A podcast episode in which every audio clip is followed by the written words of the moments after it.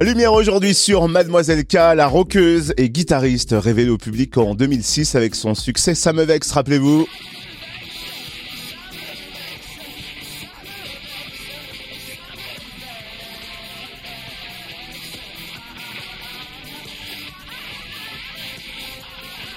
Mademoiselle K a su fidéliser son public pendant 15 ans à tel point, attention, que c'est lui qui a financé son nouvel album via une cagnotte en ligne. Un album éponyme sorti en octobre dernier avec lequel Mademoiselle K est en tournée bientôt en concert chez nous le 30 mars au Pantographe de Venaré-les-Laumes en Côte d'Or.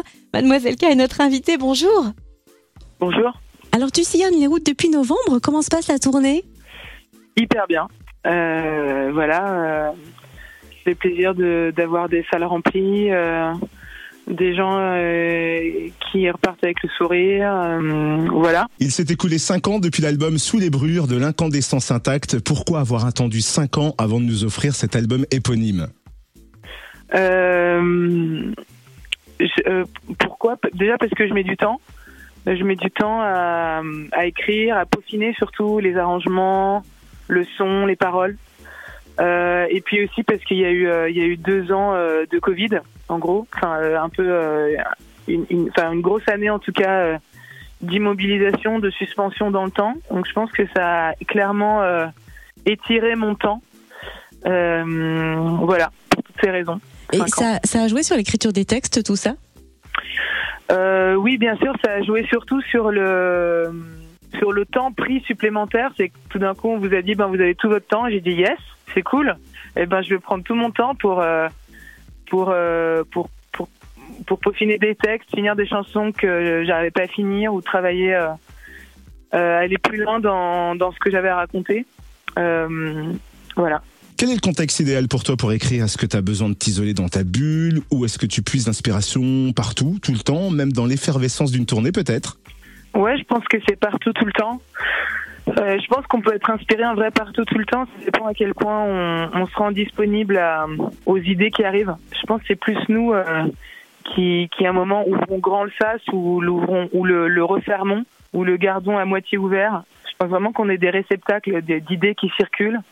Et donc, euh, ouais, donc l'inspiration, ça peut être partout. Ça, ça va plus dépendre de de moi à quel point euh, de, de mon je sais pas comment dire de ma disponibilité intérieure euh, pour choper tout ce qui tout, tout ce qui bouge quoi Par exemple, c'est quand même souvent par euh, par période ouais et par exemple, d'une manière concrète, une manif, ça peut t'inspirer. Je pense à ta chanson Je rêve d'un CRS. Comment elle est née cette chanson? Ouais c'est venu du mouvement des gilets jaunes en 2018 qui a eu à l'automne 2018 où euh, où j'étais assez euh, choquée par euh, toute, la violence euh, déployée euh, face à des des gens qui faisaient de mal à personne en fait qui étaient juste posés sur des ronds-points ou à des à péages à différents endroits. Et enfin des, gens aussi qui se sont fait tabasser en- enfin c'est toujours le cas en fait hein, c'est vraiment un truc assez assez hallucinant toujours euh, une chose à laquelle euh, je m'habitue pas je comprends pas en fait qu'on qu'on puisse euh, comme ça taper euh, gratuitement sur des gens qui viennent manifester pour leurs droits donc voilà c'est né de ça et c'est né d'un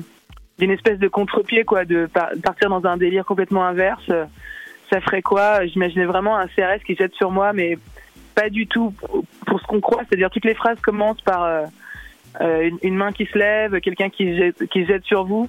Et en fait, euh, c'est pour tout ça, c'est pour vous protéger ou pour. euh, je trouvais ça intéressant de renverser la vapeur en fait euh, à chaque départ de geste euh, qui a priori va finir violemment, de dévier la trajectoire comme ça du CRS.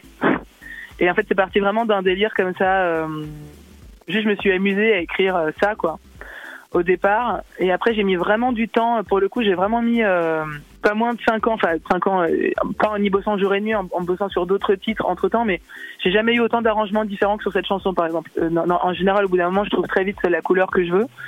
Et là, pour la première fois de ma vie, vraiment, il y a eu, je sais pas, 10 arrangements différents. aucun qui, qui me convainquait vraiment jusqu'à ce, qui a fait que j'ai bossé avec les Nantais. C'est vraiment cette chanson, entre autres, qui m'a fait me dire, bon, bah, faut travailler avec de nouvelles personnes là, parce que tu peux pas y arriver avec ton équipe habituelle, faut, faut, faut, des, faut du sang neuf, un regard nouveau euh, sur ce que tu racontes. Et, euh, et c'est comme ça qu'on a, qu'on a trouvé ensemble la, la, la compo et l'arrangement, quoi, ultime, parce que j'aime vraiment euh, profondément cet arrangement et, et cette compo et ce qu'elle est devenue, quoi. Et ça donne ça. Je rêve d'un CRS par Mademoiselle K sur Fréquence Plus.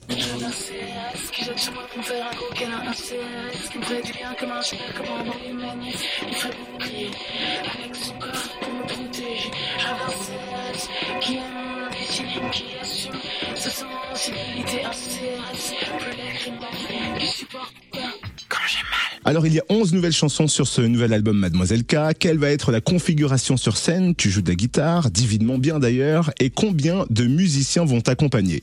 On est quatre en tout. On est quatre. euh, je fais de la, de la guitare, de la basse aussi.